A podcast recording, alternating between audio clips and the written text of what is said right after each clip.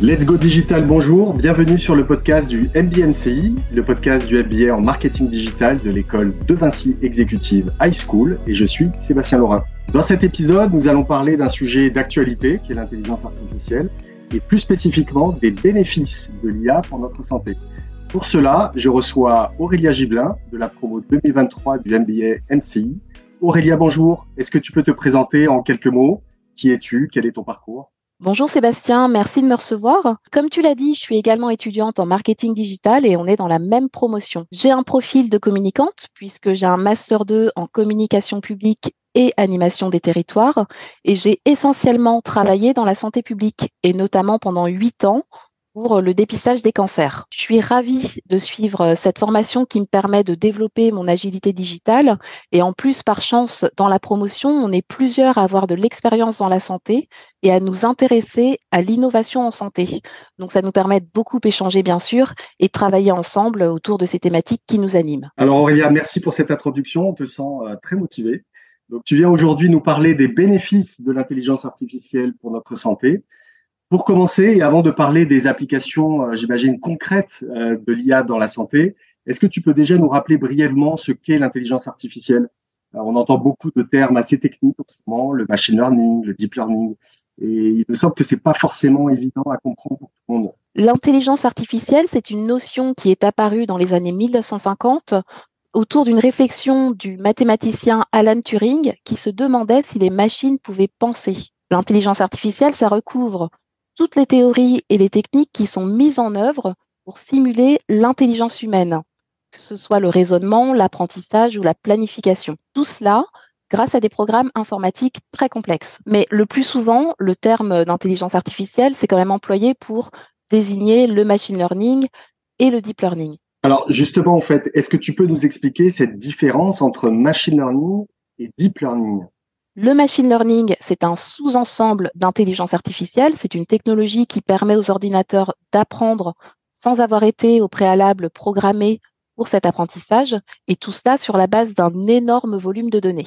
Par contre, le deep learning, c'est un sous-domaine machine learning, et c'est un apprentissage qui est beaucoup plus profond sur la base de données d'un très haut niveau d'abstraction qui vont imiter un réseau de neurones de cerveau humain. Merci Aurélia, tu nous as éclairé sur ces fondements euh, de l'intelligence artificielle. Alors, si tu le veux bien, rentrons dans le vif du sujet. Quel est l'intérêt de l'utilisation de l'intelligence artificielle dans le domaine de la santé?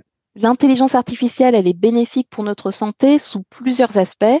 Ça grâce aux algorithmes qui sont de plus en plus performants et grâce aux données massives.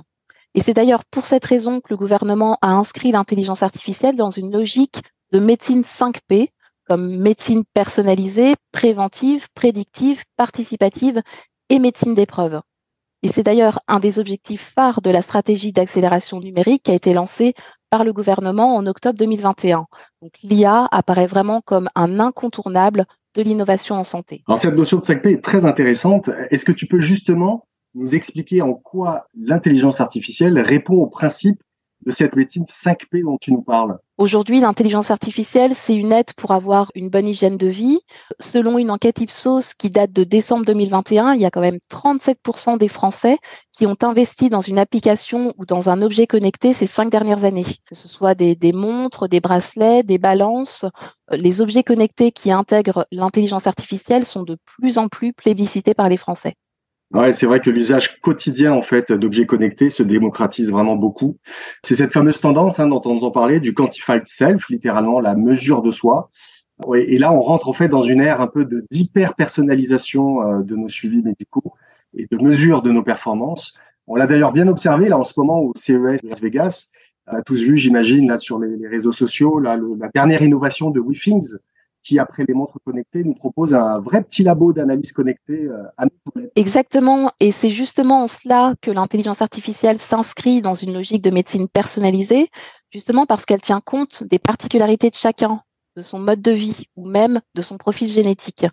Euh, on parle aussi de médecine prédictive et préventive, justement parce que l'intelligence artificielle peut prédire les maladies. Le croisement d'un gigantesque volume de données va permettre de prédire le niveau de risque d'un individu de développer une pathologie, euh, ce qui permet ensuite de mettre en place des stratégies de dépistage, prévention euh, qui seront adaptées. Et donc l'intelligence artificielle, elle peut par exemple prédire l'apparition d'un cancer du sein avec 5 ans d'avance.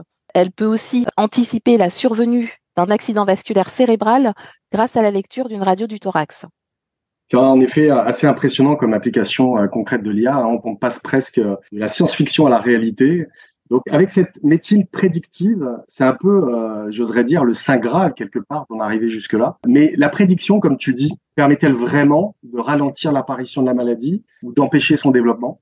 Ben, c'est bien là tout l'enjeu. Et il y a d'ailleurs en France un projet qui s'appelle le projet Aramis, qui est une étude menée euh, par l'Institut national de recherche en informatique et en automatique, qui intègre les systèmes intelligents et qui vise à simuler le vieillissement du cerveau humain pour anticiper le développement de la maladie d'Alzheimer Alors Aurélia, on a vu là les enjeux de, de l'IA dans cette approche de médecine personnalisée, prédictive et préventive. Mais au-delà de tout ça, est-ce que l'intelligence artificielle peut aussi nous aider à poser un diagnostic? Alors en effet, et notamment en imagerie médicale, qui est d'ailleurs euh, un des domaines d'application de l'intelligence artificielle les plus euh, prometteurs dans la santé.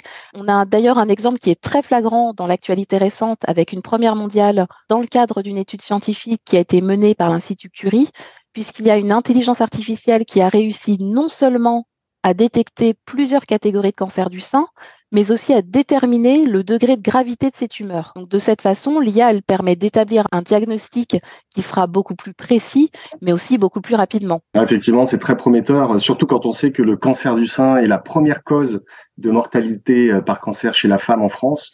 Là, on mesure vraiment en fait l'importance de l'enjeu. Alors, on a parlé d'application de, de l'IA dans les domaines de la prévention et du diagnostic. Mais euh, Aurélia, est-ce que l'intelligence artificielle intervient aussi dans le soin? Je me posais la question justement, est-ce que tu peux nous donner des, des exemples précis? Alors aujourd'hui, l'intelligence artificielle, elle permet de définir un traitement thérapeutique en fonction de la pathologie du patient. Pour donner un exemple très concret, pour un patient qui souffre d'un cancer, l'intelligence artificielle est capable de personnaliser une thérapie ciblée en fonction du profil tumoral qui sera observé.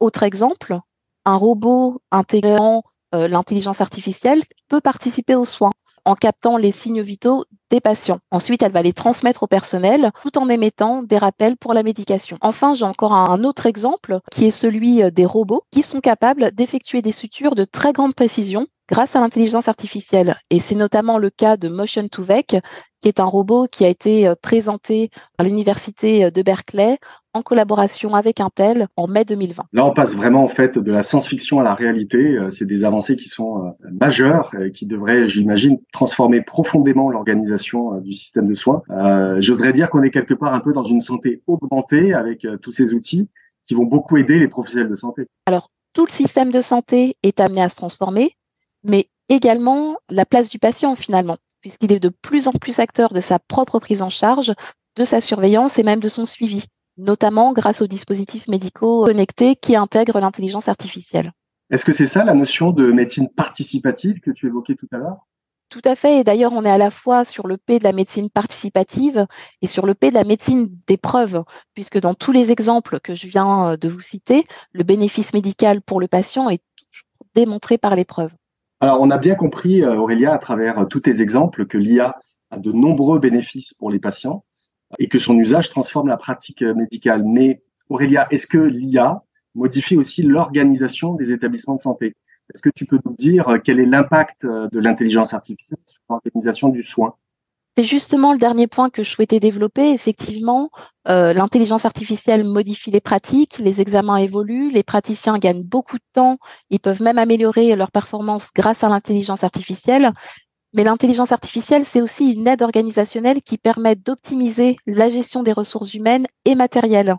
Elle permet de croiser les plannings de la façon la plus optimale possible et en fonction des flux des patients. Et d'ailleurs, il y a déjà euh, pas mal d'établissements qui utilisent des logiciels qui sont basés sur l'IA euh, de cette façon, donc dans, l'élaboration de leur planning. Ah, je te sens très optimiste sur, euh, sur l'essor de, de l'IA dans la santé. Finalement, à t'écouter, il n'y a que des avantages pour les patients et les professionnels de santé. Alors, c'est sûr qu'il y a vraiment beaucoup d'avantages. Moi, je crois vraiment dans le potentiel de l'intelligence artificielle pour améliorer la santé. Il y a avec l'intelligence artificielle une vraie opportunité d'amélioration de la santé dans toutes ses dimensions en termes d'hygiène de vie, pour la prédiction des maladies, au niveau du diagnostic, pour le soin, pour le suivi des patients. Et comme on l'a vu, l'IA est vraiment le prérequis de la médecine 5P. Après, je pense qu'il faut rester extrêmement prudent dans la mesure où l'intelligence artificielle euh, implique la manipulation de données massives, donc des données de santé, et euh, il faut absolument que toutes les organisations qui sont impliquées fassent preuve de la plus grande vigilance dans la manipulation de ces données de santé pour respecter le droit européen sur la protection des données, donc le RGPD, qui est en vigueur en France euh, depuis 2018. Alors Aurélia, tu nous as bien démontré euh, les bénéfices euh, de l'IA dans la santé et ses vigilances hein, dans son application. Euh, pour finir cet entretien, quel serait ton mot de la fin sur l'émergence de l'IA dans la santé? Bon, tu n'as pas de boule de cristal, mais comment tu imagines l'avenir? Pour moi, c'est une technologie qui est pleine de promesses. Euh, même s'il ne faut pas non plus, bien évidemment, être dans le mythe de la machine toute puissante qui va surpasser le médecin. Euh, L'IA, elle transforme les usages en profondeur, elle bouscule parce qu'elle interroge l'intelligence humaine. Mais il ne faut pas oublier non plus qu'on ne parle que d'un outil. On ne parle pas d'intelligence émotionnelle ni de capacités sensorielles qui sont vraiment euh, le propre de l'humain et à mon sens, aucune technologie ne saura jamais les imiter. Alors merci Aurélia pour cet échange qui était vraiment passionnant sur l'intelligence artificielle et ses bénéfices pour notre santé. Merci à vous, auditeurs, de nous avoir écoutés sur ce podcast du MBNCI. Euh, si vous souhaitez en savoir plus, je vous invite évidemment à lire l'article euh, disponible sur le blog du MBNCI euh, qui s'appelle Intelligence artificielle, quel bénéfice pour notre santé Merci à tous pour votre écoute et à très bientôt pour un nouveau podcast sur l'innovation en santé. Let's go digital, let's go e-santé.